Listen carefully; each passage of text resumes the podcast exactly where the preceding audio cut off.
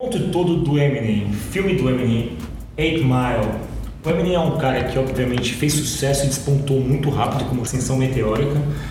E obviamente em Hollywood, cara, Hollywood não perdoa. Se você fez sucesso, vai para o cinema, tua história vira obviamente algo cobiçado pelos grandes estúdios. Na época que surgiu o filme do Eminem, a gente estava numa onda de filmes autobiográficos. Chico, o que, que você tem para contar da história do filme, que é real, que não é real? E obviamente desse gancho aí a gente vai partir para um outro assunto um pouquinho especial que eu vou fazer de improviso aqui. Beleza. Bom, quem dera fosse autobiográfico o filme, porque, sei lá, pouca gente sabe, mas o 8 Mile do Eminem ele é semi-biográfico. Tem muito na vida dele que ele se baseou, ali claramente, o filme é de Detroit, o personagem que o Eminem faz no filme, que é o B. Rabbit, também não tem o nome do Eminem, mas morava num trailer tinha os problemas com a mãe, etc. Então a história é bem parecida com a vida do Eminem, mas ele, ele, ele disse que ele quis meio que indeterminar aquela história para poder representar a vida de qualquer jovem pobre em Detroit, vivenciando a cultura do rap. E, bom, eu digo quem dera fosse fosse biográfico, não porque a história é bonita e ele tinha uma vida legal, era muito trágico, mas é que tem umas cenas épicas com a batalha final do filme do o Bill Rabbit com o Papa Doc, que é feito pelo Anthony Mack, que é também né, muito famoso aí, Hollywood, fez Vingadores, sei lá. É, que aquela batalha, bom, quem não viu, bota no YouTube, assiste o filme que, meu Deus. é só você colocar os. Você vê, é o nome da música dele. Ele ganhou o Oscar por essa música, não? Ganha. É, Lose Yourself, né? O interessante, cara, desse negócio que você acabou de falar, você trouxe um elemento muito importante para a discussão. O Eminem é de Detroit, certo? Sim. Detroit. Década de 60, Detroit fazia 9 dos 10 carros do mundo. Detroit seria um equivalente ao ABC paulista na época áurea. assim. Detroit, década de 60, 70, começa a ser ameaçada pelos japoneses, obviamente, que em tese não tinham tanto mercado, mas tinham uma técnica de processo para a construção de automóvel muito mais eficiente. Toyotismo, né? Ali que surge o Kanban, Kanban linka com metodologias ágeis, ágeis, curso do Mastertech, matricule-se. o ponto todo é que Detroit foi uma das cidades mais ricas do mundo e do dia para a noite, obviamente não do dia para a noite, de uma década para outra, Detroit começou a evaporar. Ela começou a se tornar uma cidade obsoleta, começou a se tornar uma das cidades mais perigosas nos Estados Unidos. As fábricas quebraram, saíram de lá, enfim, o que era prosperidade virou caos, virou pobreza, e nesse, nesse processo é que surge o Eminem nessa vida dolorosa aí. Mas qual é o ponto de Detroit? Detroit não soube improvisar. Não soube improvisar. Tinha uma indústria completamente consolidada. Os japoneses não tinham tecnologia de desenvolvimento de automóvel, mas tinham tecnologia de produção e de minimização, obviamente, da cadeia produtiva de custos desnecessários. E os americanos, obviamente, não souberam vencer essa batalha. Eles ficaram muito fixados no modelo deles tradicional de produzir automóvel, obviamente nas tecnologias que eles tinham, nos preços e formas que eles faziam. E uma das coisas que quebrou Detroit foi a inflexibilidade. A inflexibilidade de adaptar-se a um novo cenário que é exatamente o que um rapper faz, que um bom improvisador faz, que um palhaço, um ator de teatro, desde a Grécia Antiga, da Roma Antiga, sabe fazer. Improvisar é se permitir ser flexível. É ser flexível para não quebrar. Para você não quebrar numa batalha, o que que você faz, Chico? Cara, você. Eu acho muito interessante que, bom, se for assistir aí as ba- Porque hoje aconteceu um negócio muito interessante nos últimos anos, que as batalhas de rap começaram a ir pro YouTube circular muito no Facebook. Então, bom, pelo menos começou a- é, o Campeonato Nacional, que acontece em Belo Horizonte todo ano, ele, cara, sei lá, estourou de audiência no, no YouTube, isso. É, as batalhas, bom, tem as batalhas aí milenares de São Paulo, mas tem algumas que surgiram agora também muito com a ajuda do YouTube, etc. A Batalha da Aldeia, que acontece hoje em Barueri, que tá lançando vários caras, que às vezes estão indo pro Nacional. Mas quando você, isso aí só tô deixando de referência para quem quiser ir ver batalha no YouTube. E, cara, o pra se dar bem na batalha, você tem que ter as referências que as pessoas vão entender. Acho, e aí é o repertório de quem tá ali, entendeu?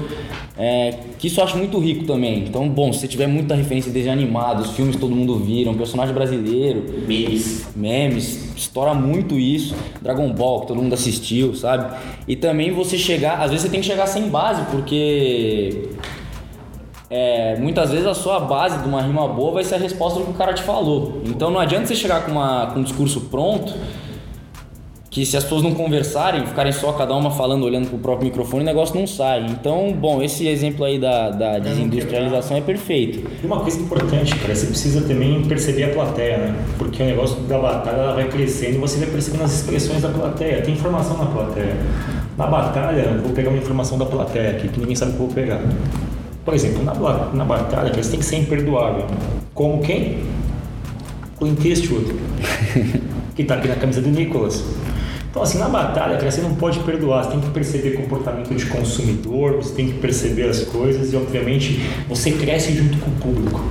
Você cresce junto com a, com a torcida, aquilo vai inflamando, para quem não sabe, Imperdoáveis aí, um filme do nosso amigo Clint, que deve ter lá seus 150 anos hoje, 90. É, ele, ele aliás, sim, e aliás, é, vou recomendar até a trilogia dos dólares, né? Sim, por um punhado de dólar, por um punhado de dólar, hein? Sim, cara.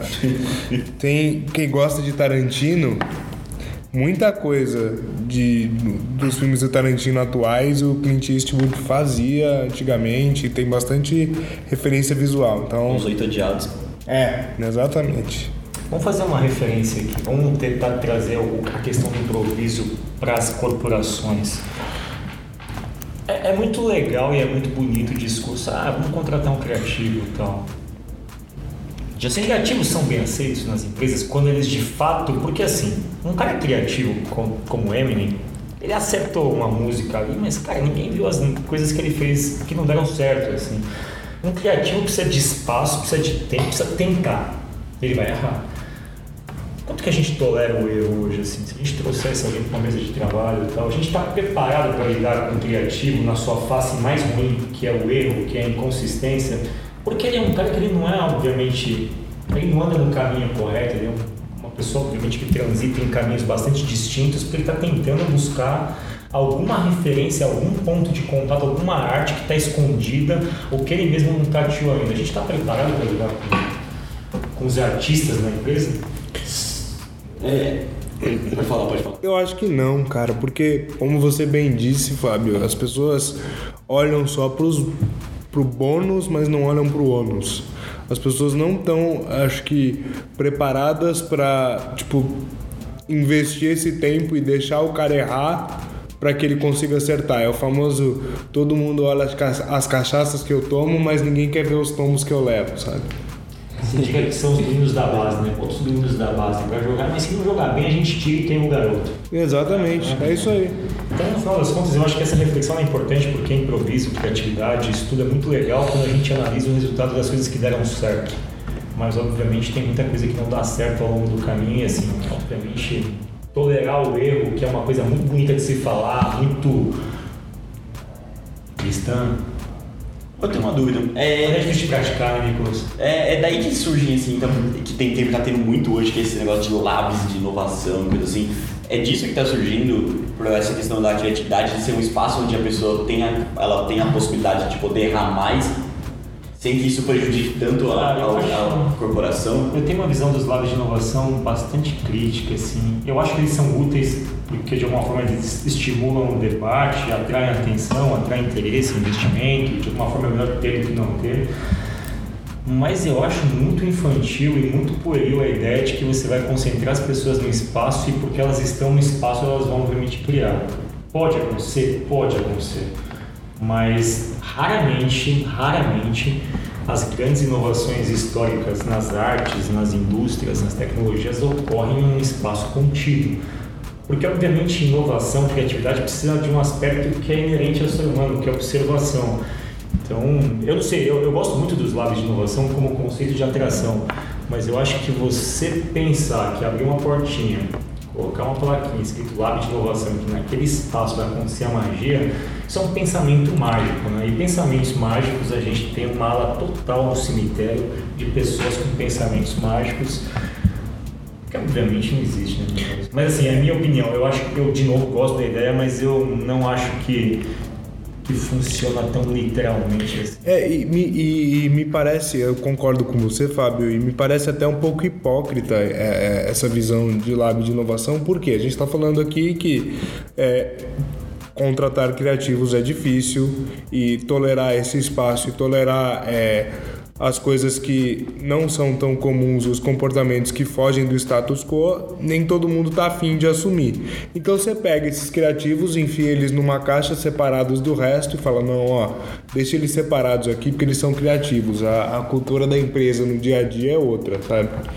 Então, tipo, aca- acaba não transformando culturalmente aquele ambiente que eu acho que é um dos papéis mais importantes que a criatividade tem. né? Posso, tra- posso trazer uma frase do MC Cid? Porra, você pode até explicar que o MC Cid primeiro pra nossa audiência completamente O, o MC Cid é um. O MC Cid, cara, ele é um rapper de Brasília que ganhou o Nacional de 2017, se eu não me engano. Ele é um cabeludão? Cabeludão. Chamam ele de salsicha nas batalhas. É, com- tem cabelo até, até a cintura, quase. E o. Salsicha que completou 100 anos na semana passada. Não sabia disso, cara. Sim, o Orlando Duarte, o intérprete do Salsicha, o dublador que faz o Salsicha, o Scooby, o seu peru, fez 100 anos semana passada. Rapaz, não sabia desse. Então fica, Caramba, fica aí olha a aí. homenagem também, Mas uma referência o que Cid. é Orlando Duarte. Enfim, é o seu peru. O seu peru todo mundo conhece, né, profissionais. Enfim, é só esse papo aí que a gente tá tendo de botar os moleques da base pra tentar e depois queimar, não muda nada, é só botar a plaquinha. Efetivamente, se não tiver na cultura, vira só clichê. E o Cid fala numa música dele, se eu não me engano, é Assalto à Mão Letrada, que é. Isso é querer fruto numa planta sem adubo. Então, se você não adubar, não vai ter fruto nunca. Ó, que, isso que o mundo precisa de mais MC Cids, né, cara? Com essa sabedoria, com essa pérola, a gente encerra o bloco e ouvindo o próprio, né, Nicolas? Tem música de MC Cid em algum lugar? Tem no Spotify, Tem, pode lançar. Então, a gente vai tocar MC Cid. Assalto à mão letrada? Esse aí. Tá bom,